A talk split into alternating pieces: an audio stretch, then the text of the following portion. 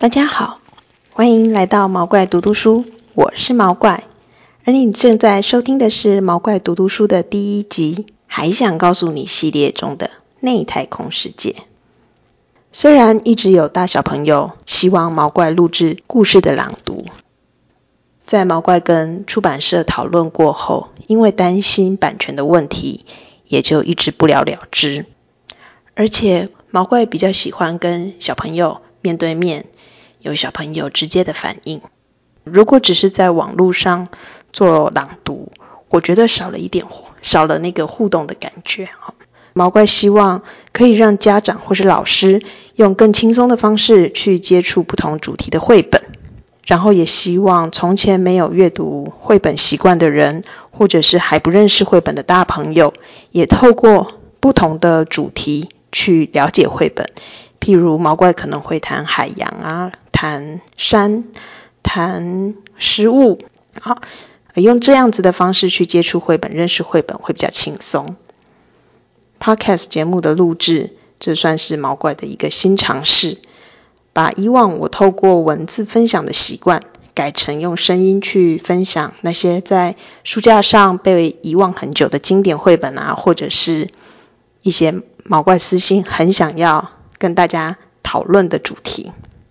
列出这些绘本呢，也让大朋友跟小朋友可以来到书屋，或者是到书店去翻翻这些书，买买一本自己喜欢的绘本回家，然后让更多的人认识绘本，也希望毛怪喜欢的故事有更多的人喜欢。今天在毛怪读读书的第一集要跟大家分享的是，还想告诉你这个系列的内太空世界。二零二零年，也就是去年，毛怪在书屋做了一系列的“还想告诉你”讲座。我们请到了不同的讲师到书屋，跟书屋的好朋友们聊了台湾周遭海域的现况，台湾超级棒的海鲜种类，教你去分辨当令的好吃的、对环境比较友善的海鲜。我们谈了珊瑚的保育，谈了。鲸豚的生态，在 Podcast 里面呢，我们希望延续这样子的一个主题。而所谓的内太空世界，内太空其实就是潜水员口中的海底世界。你知道吗？如果你要成为 NASA 的太空人，你有一个必修的课程，就是潜水。因为在水里，这是一个几乎无重力的状态，所以太空人可以利用这一样的一个。状况去模拟他们在外太空的无重力状态，然后做训练。因此，我们便把海里的世界称为内太空。在收藏书里面的绘本的时候，我有阅读偏食的习惯，比较少去进或是跟朋友们介绍这类主题的书。一直到毛怪开始潜水，然后对水下的世界感到非常的好奇，我才开始的一个嗯收藏。跟海洋啊、海洋的生态啊、海洋的知识相关的绘本，所以我希望利用这样子的机会，分享跟海洋相关的主题。同时，今年因为疫情的关系，原来想要在书屋里面延续的系列讲座没有办法进行，已经计划好的潜水旅行也被取消。那我觉得这是一个趁着这样子的机会，跟除了跟大家介绍书以外，那也让大家都可以透过这些绘本，透过这些故事，想象自己到了海边，而不是感觉自己在房子里面被关着很郁闷。然后毛怪也可以想象自己穿上了潜水的装备，重新回到海洋这个内太空世界。那或许有一些潜水员也可以透过这个节目认识一些很有趣的绘本。今天要带来的第一本书叫做《守护海洋的人鱼》，雅克库斯托。这是维京出版社出版的一本翻译绘本，由刘青燕老师所翻译的。翻开这本书的第一页，我们会看到一个蓝绿色的水中世界。画面中有一个呃身体很修长的潜水员，身上背了一个黄色的气瓶，在他的头部前面呢有一些气泡。那我们来看看文字是怎么说的。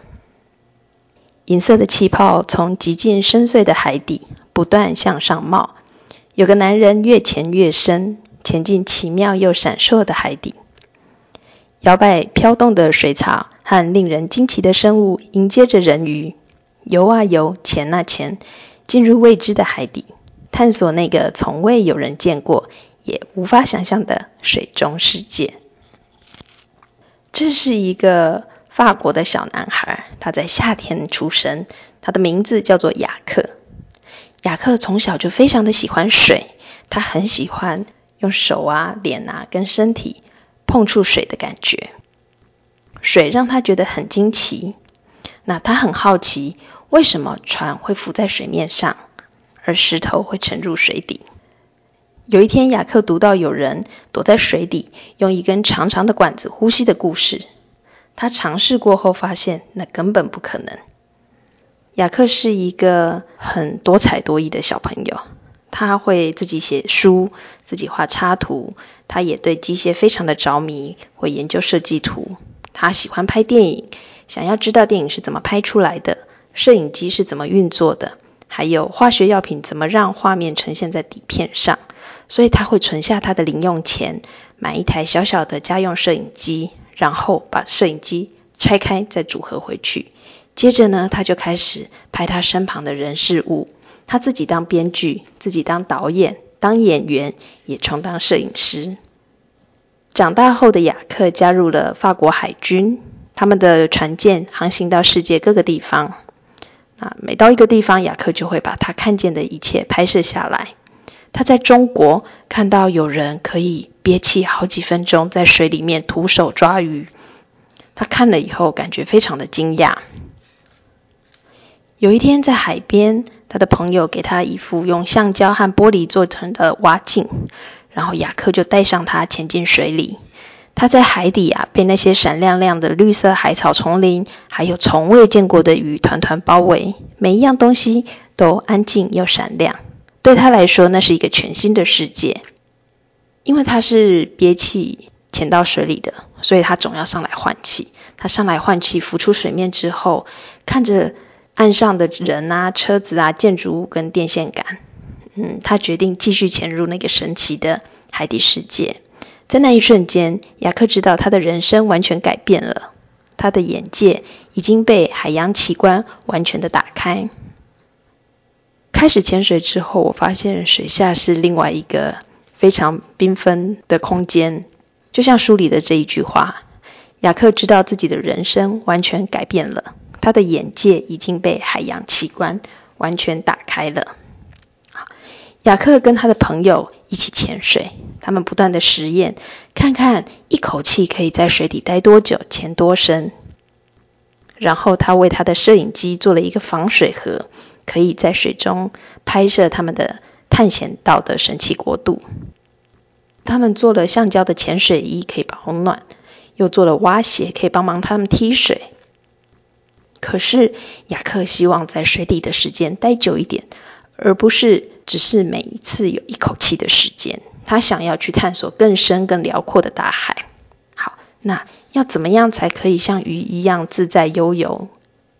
这就是雅克一直在努力做的事情。在一个温暖的夏天，他带着他的新发明踏进湛蓝的地中海。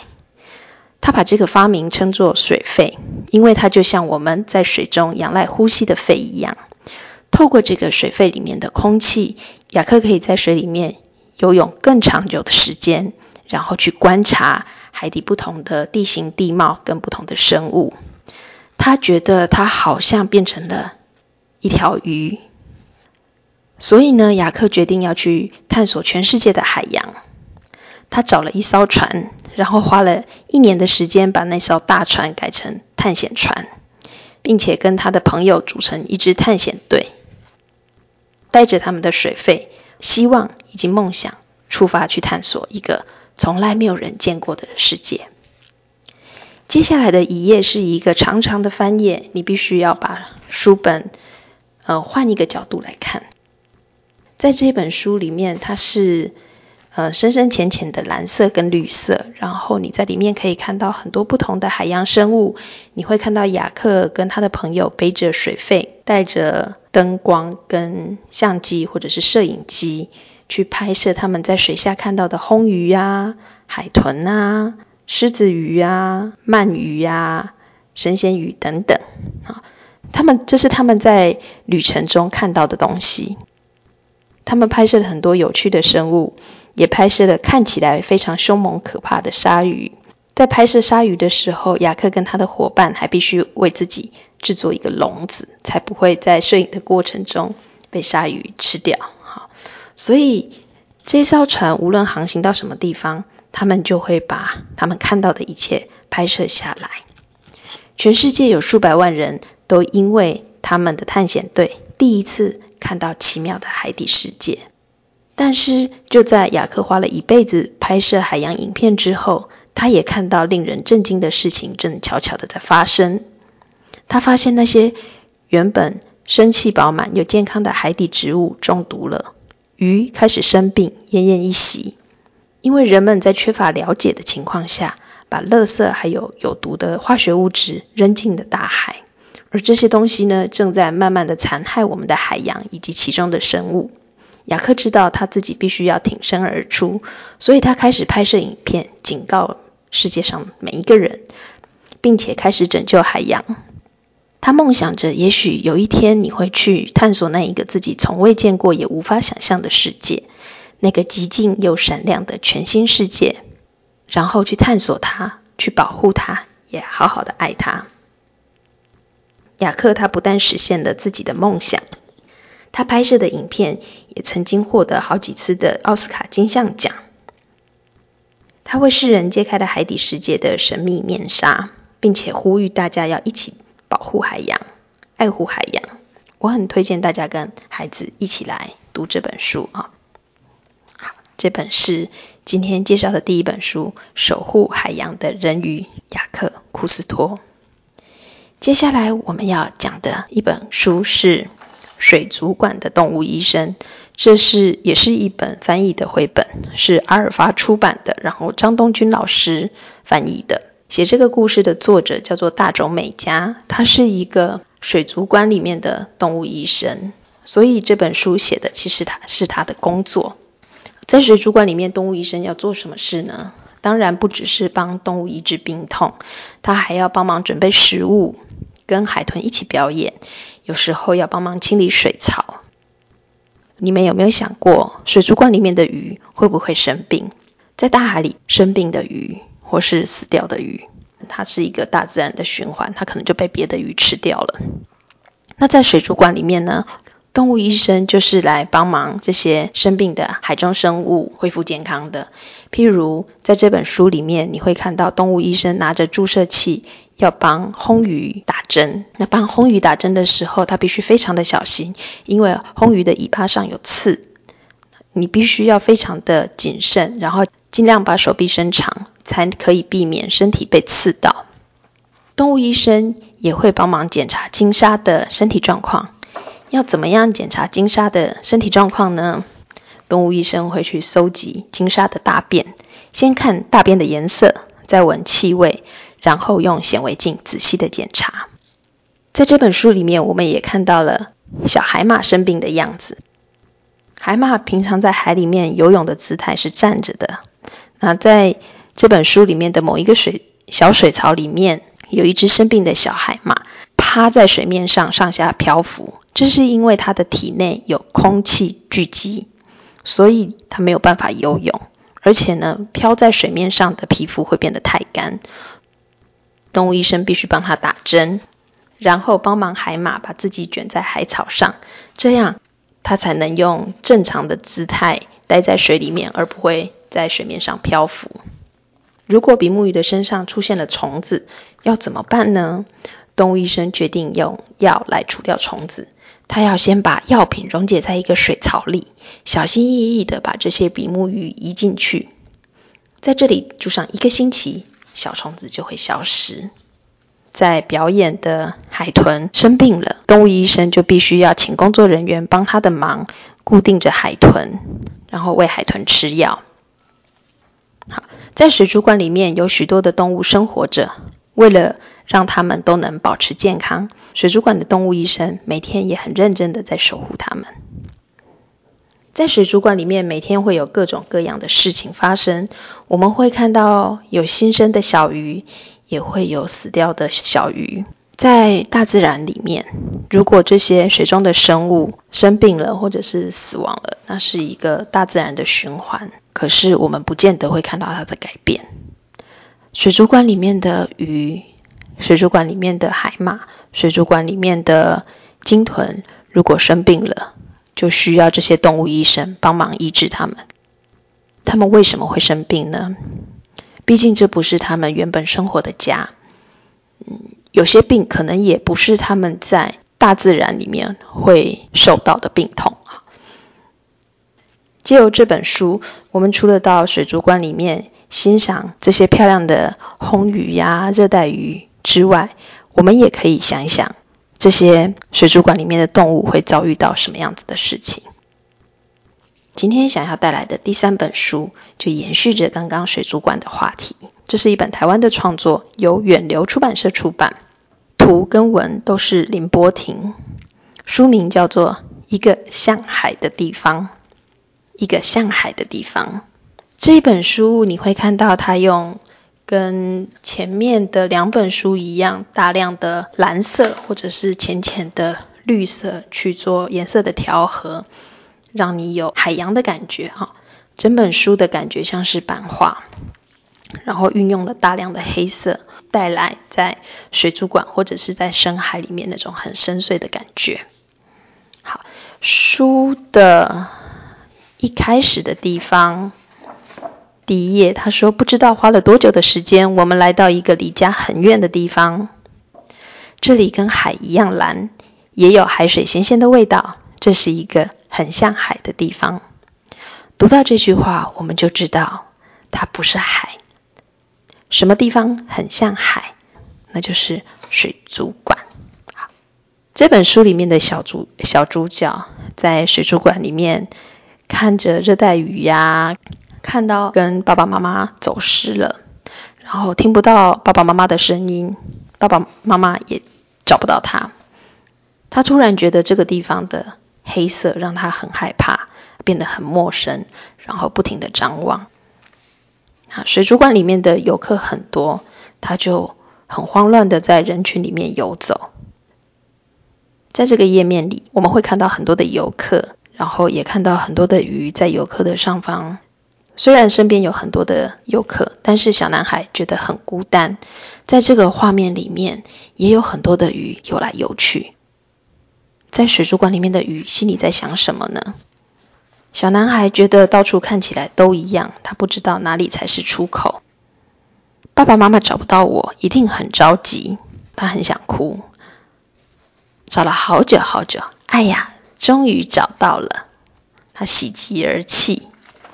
画面上有一圈很温暖的黄色的光包围着，旁边有很多的鱼朝着他们游过来，在看他们，好像要跟他们道别。最后的一页呢，小男孩跟爸爸妈妈在回家的车上，爸爸在看一份叫做《海洋日报》的报纸，上面写着“金沙野放，身影无踪，海洋回不去的家”。为什么要介绍这一本书呢？嗯。去年冬天有一个很偶然的机会，毛怪的潜水教练问我要不要跟他一起去帮忙洗一个大洋池的鱼缸。啊，我很高兴的回答好啊，因为平常我们到水族馆里面，通常我们是以游客的角度去看水族馆呃水族箱里面的鱼。那毛怪也很想要利用这样子的机会试试看，如果我身在。水族箱里面往外看是什么样的一个感觉？那这一个大洋池大概有十米深，直径大概五米宽。我们一穿好装备，跳到池子里面，就有很多的龙胆石斑呐、燕鱼呀，朝着我们游过来。他们一点都不害怕我们。这跟在大海中潜水的经验很不同。因为通常在大海里，虽然鱼类可能会对你感到好奇，但是不会跟你靠得这么近，不会一下子所有的鱼通通游过来，然后围着你看你在做什么。它也不会在你游泳的时候一路跟随着你。可是我们在清洗鱼缸的时候，这些燕鱼啊，或者是龙胆石斑呐，它就会在我的旁边，然后可能一下戳戳我啊，或者是它停就停留在我的气瓶上面，很好奇我在做什么。那我在水池里面看着水池外的朋友，他在记录我们工作的样子哈，所以他是用一般游客的角度在看水族箱里面的我们。我还可以透过手势告诉他，我们现在可以一起自拍哦。呃，清洗着清洗着，我发现这个池子虽然听起来很大，可是实际上游起来很小。我们在池里看到的龙胆石斑，大概跟我的身长差不多。它其实只要有一下下，就会撞到对面的玻璃。那它可以回旋的空间其实不是很多。这跟它在大自然里面的。的生活空间其实是差异很大的。那如果对燕鱼、对龙胆石斑这样子体型的鱼来说，这样呃这个生活空间都这么的局促的话，我们可以想象，如果你把一只金鲨、你把海豚、你把小白鲸放在水族馆里面，它们生活的有多么的局促。小的时候，我曾经到香港的海洋公园。对小小孩来说，那是非常惊奇的，可以看到这么多的海底动物，然后看到海豚在表演，是一件非常神奇美妙的事情，大家都很高兴。长大之后，我们开始会去讨论设置动物园或者是水族馆是不是有必要？它可能是为了教育的意义，可能是为了研究的功能。那一直到成为潜水员，然后有机会去清洗这个大洋池。我对水族馆又有更多不同的体会。当然，它们存在的功能是有的，可是我们也可以去想想，怎么样可以在研究之外找到比较平衡的方法，可以让这些动物也活在它们应该要生活的地方。很有趣的是，台湾是一个海岛，可是青海的人没有想象中的多，多数的民众都是非常。畏惧或者是害怕海洋的，那我们常常会小时候会听到长辈告诉我们，海边很危险，海边很危险，不要去。海边的确很危险，当你不认识它的时候。可是如果你对它有更多的了解，你会发现它的美丽，你会知道怎么样去避免那些危险。对于怕水或者是害怕海的人。嗯，我可能很难说服你跟我一起走向大海。在之后要录制的几集 Podcast 节目里面呢，毛怪伟想要继续带来更多跟海有关的绘本，由这些绘本来告诉你海洋的故事。